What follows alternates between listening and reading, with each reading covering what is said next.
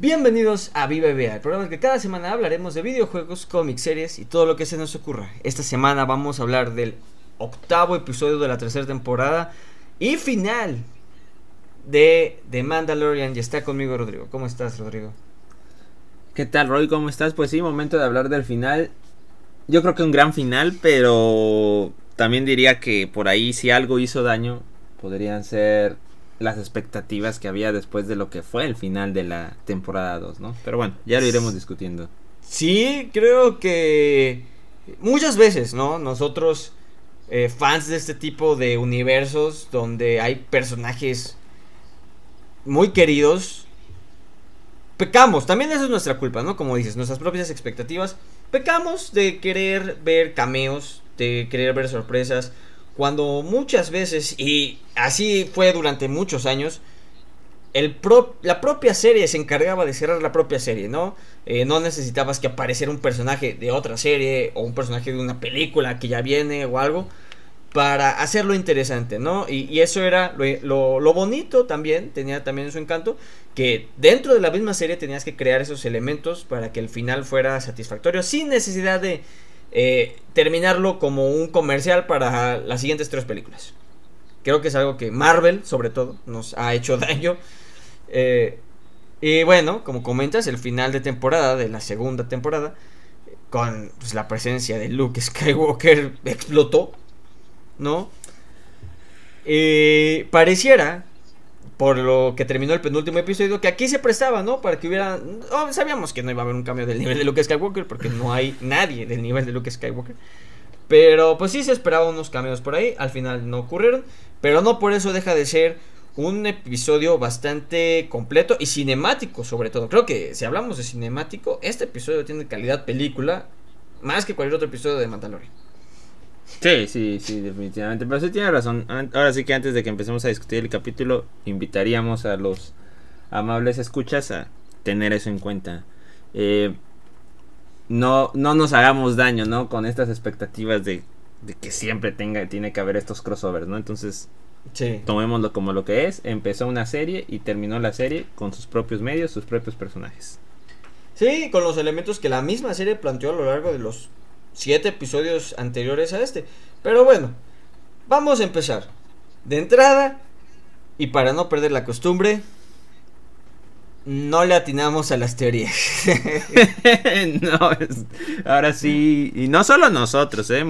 reconocidos este, creadores de contenido de Star Wars también le dieron mucho eco al tema que si los si las espías, que si la Herrera, que si se iba a ver el rostro de Dean, nada.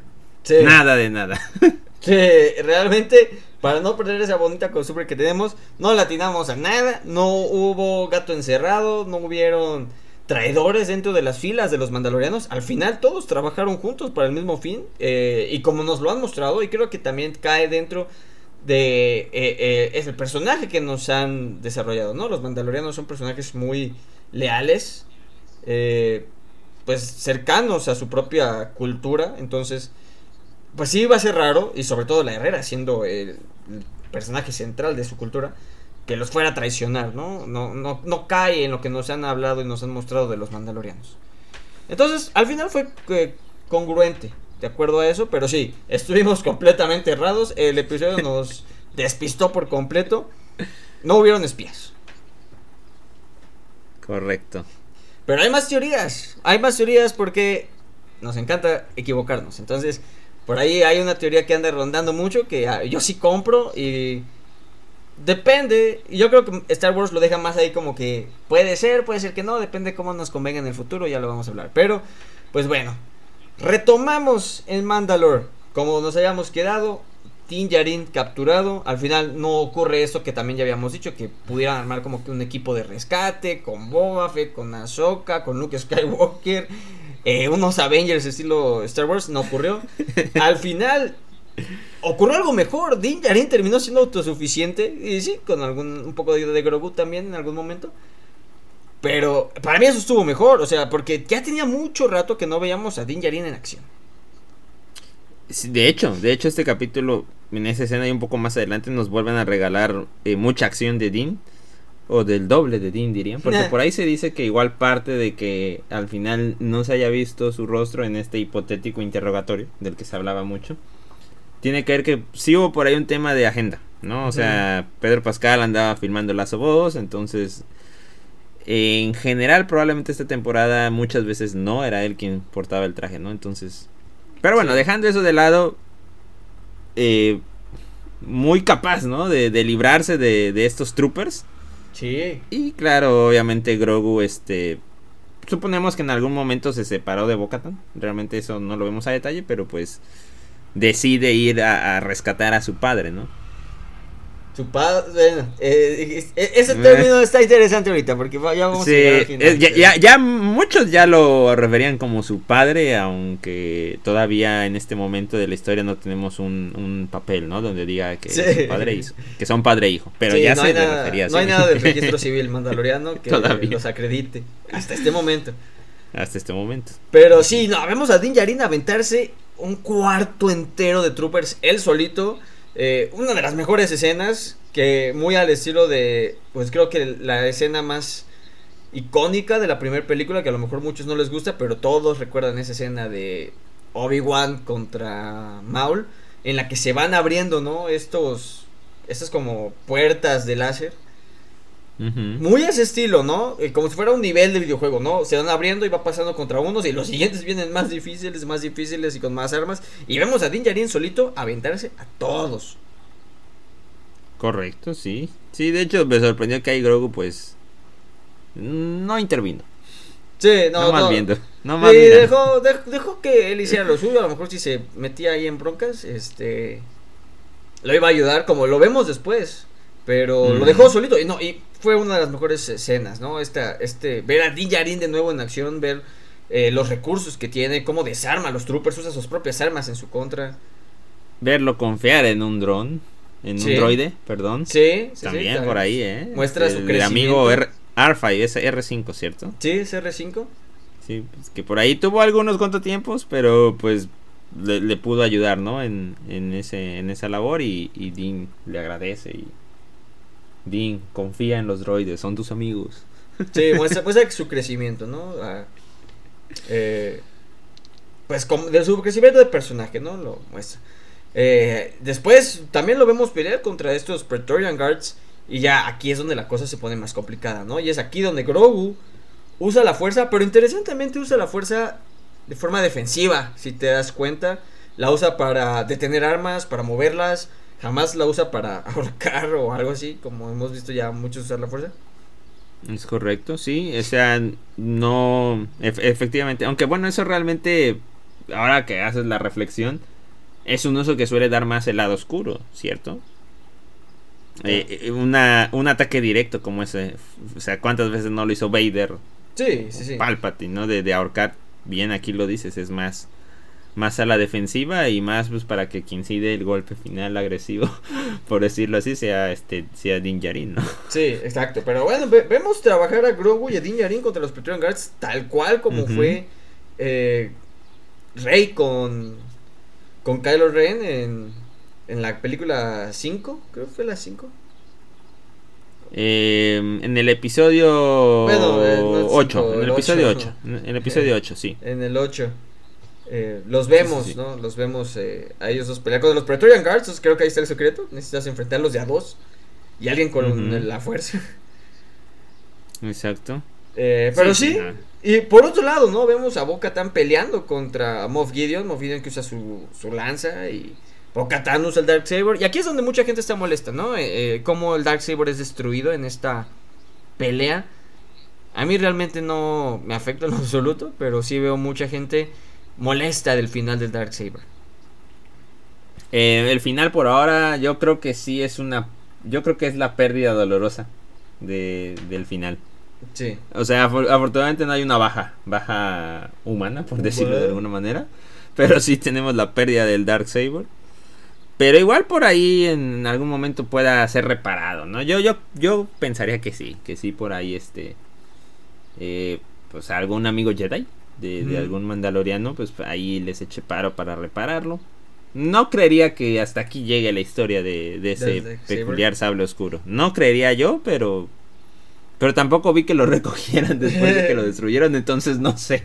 Ya veremos. Sí, y bueno, es aquí donde Moff Gideon cuenta su plan también, ¿no? Donde él habla y dice que justamente los clones que vemos son clones de él, pero aparte eh, les puso lo único que Moff Gideon deseaba y que nunca pudo tener eh, él en su persona, que es la fuerza.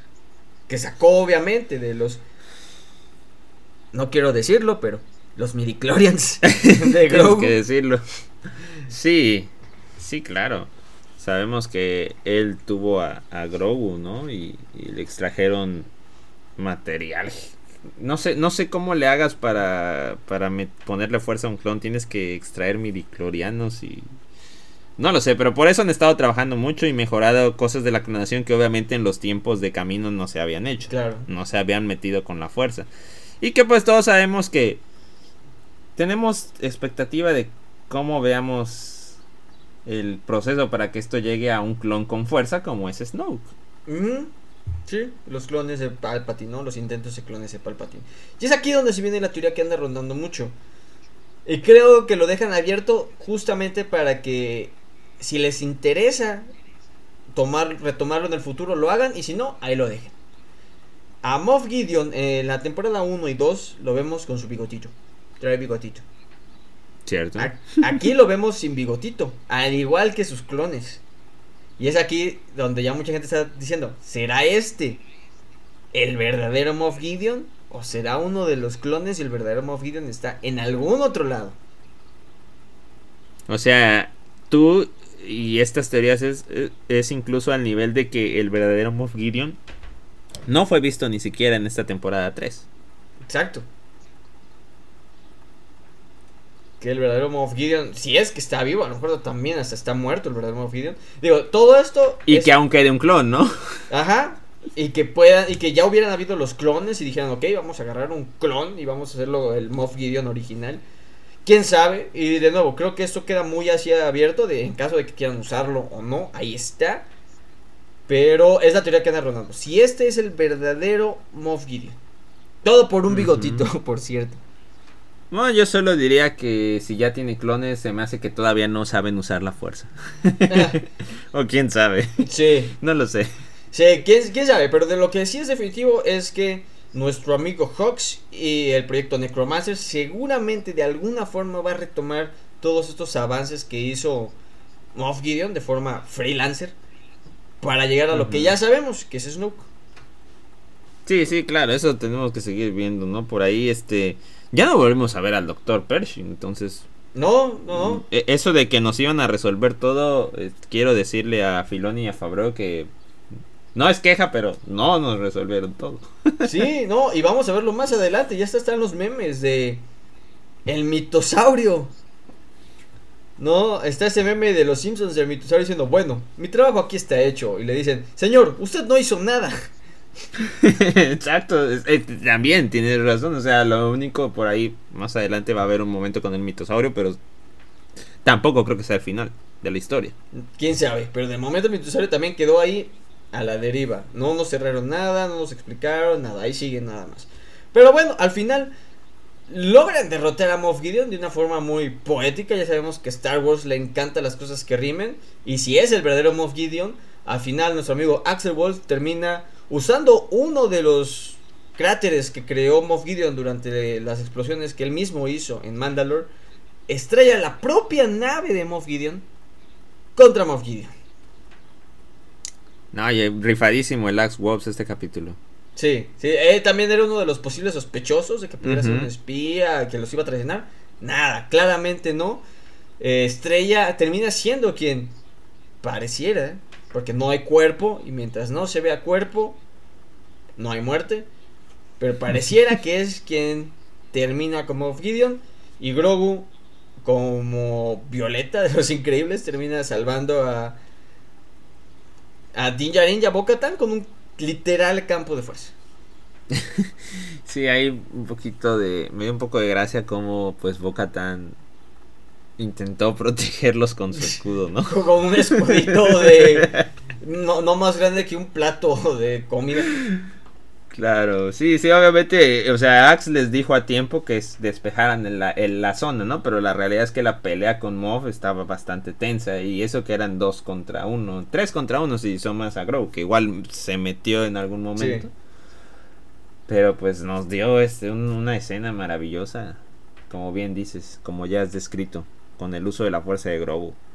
Sí, Grogu que pues ya se convirtió en un personaje útil realmente, ¿no? Ya, ya no es solamente eh, la cara para vender juguetes, que claramente de así, así empezó de alguna forma, pero ya con estas tres temporadas Grogu ya es un personaje pues completamente influyente en la historia, ¿no? Ya puede enfrentarse a, los malos, aunque todavía no habla, aunque todavía sigue siendo un niño, ya forma una parte importante de las misiones que ellos enfrentan. Sí, sí, sí, no, definitivamente yo creo que ya va a ser difícil que, que volvamos a escuchar uno de esos diálogos, ¿no? De que era peligroso para el niño o alguna cuestión así. sí, claramente ya nada, o sea, no, ya nos...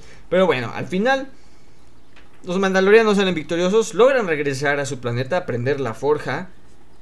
Y es aquí donde viene una escena que a todos nos agarró por sorpresa. Eh, ya muchos, muchos ya lo dábamos por hecho, pero no sabíamos que necesitábamos pasar este proceso legal. En el cual, y ya lo habíamos visto antes en esta temporada, ¿no? Eh, que a Grogu no se le permitía unirse al credo de los mandalorianos. Porque, pues al ser muy joven para hablar, es muy joven para decir el credo. Entonces, por eso mismo no. No pudieras unirse al culto en el que pertenece Din Sí, ah. seguía sin poder pasar de expósito a aprendiz. Exacto. Al final del día, y sin saber que necesitaba, bueno, nosotros, ¿no? Sin conocer que necesitaba hacerlo, termina ocurriendo algo que yo creo que a todos nos encantó. Din Djarin oficialmente adopta a Grogu y Grogu se convierte en Din Grogu, que al parecer Din es el apellido de Din Djarin, tampoco sabía. Mm, sí, sí, sí, sí, así es. y se convierte en Din Grogu y lo adopta formalmente ante el registro civil mandaloriano. Efectivamente, efectivamente, eh, lo bautizan igual, como hijo de Dean o algo parecido. Eh, y automáticamente como que eso, supongo que dentro igual del credo, la cultura, pues los obliga a que no se pueden quedar ahí. no pueden quedarse a vivir una vida pacífica, sino tienen que ir a... entrenar, buscar misiones. A entrenar, exacto, Buscar misiones para entrenar. Al final, Es el Padawan, que no se le dice Padawan, obviamente. Sí, exacto, es como un Padawan, ¿no? Al final Din Djarin eh, va con este amigo de la New Republic y básicamente le dice, tú necesitas hacer misiones así por debajo del agua, me las vas a pasar a mí. Es de los buenos. Son, eh, Dean claramente es de los buenos. Eh, la Nueva República pues, sigue siendo un poco tonta, un poco descuidada. Pero de alguna manera pues va, va a hacer el bien. Porque le tiene que dar un buen ejemplo a Grogu. De hecho, así de alguna manera lo, lo describe. Y, pues, o sea, uno pensaría que es parte de lo que se va a ver en, en Mandalorian 4, ¿no? En Mandalorian 4. Parecería, este, Ciertas misiones por ahí este, fuera de los libros, pero a favor de la Nueva República y contra remanentes imperiales. Claramente así nos lo pintan. Sí, regresamos a lo que fue esta serie en la primera temporada, ¿no? Pareciera, pareciera que vamos a regresar a eso, ¿no? A eh, episodios eh, independientes uno del otro, misiones diferentes cada episodio. Y pues fue lo que la gente le gustó al inicio, ¿no? Entonces pareciera que vamos a regresar a las bases, pero no sin antes darles su casita de Infonavit. claro. Las ¿Cómo dijo Griff? Las escrituras de una cabaña fue el tema. a las afueras de, de Barro. Sí, realmente se ve bastante compacto el, la vivienda compacta. Sí, tú lo dirías como del Infonavit. Sí, pero están felices, creo. Les dieron su casita, eh, como dices, pues parece que va a ser su base. Y de aquí vamos a estar brincando, ¿no? Los siguientes episodios, bueno, la siguiente temporada, a misiones. en contra, como comentas, de remanentes imperiales. Y ver a Tin entrenando a Grogu. Y seguramente, eh, pues ya veremos un poquito más de crecimiento de Grogu, ¿no? Dudo, dudo que lo lleguemos a ver ponerse el casco. Pero pues ya hablar, eh, tomar decisiones más por sí solo. Yo creo que ya vamos a ver a, un Grogu más. Menos niño, ¿no? Aunque sí, técnicamente sigue siendo un niño. O realmente sabemos muy poco de la raza de, de Grogu y de Yoda. Entonces, quién sabe, a lo mejor dan el viejazo así de repente. Mm, sí, quién sabe, ya sabemos que viven como 800 años, pero no, no, o sea, no creo que fácilmente podamos hacer la conversión de, a ver, a, ver no sé, uno es niño que 10 años. ¿Cuántos serían en 800 años? 80 años. No, no sé, no podríamos asumir eso.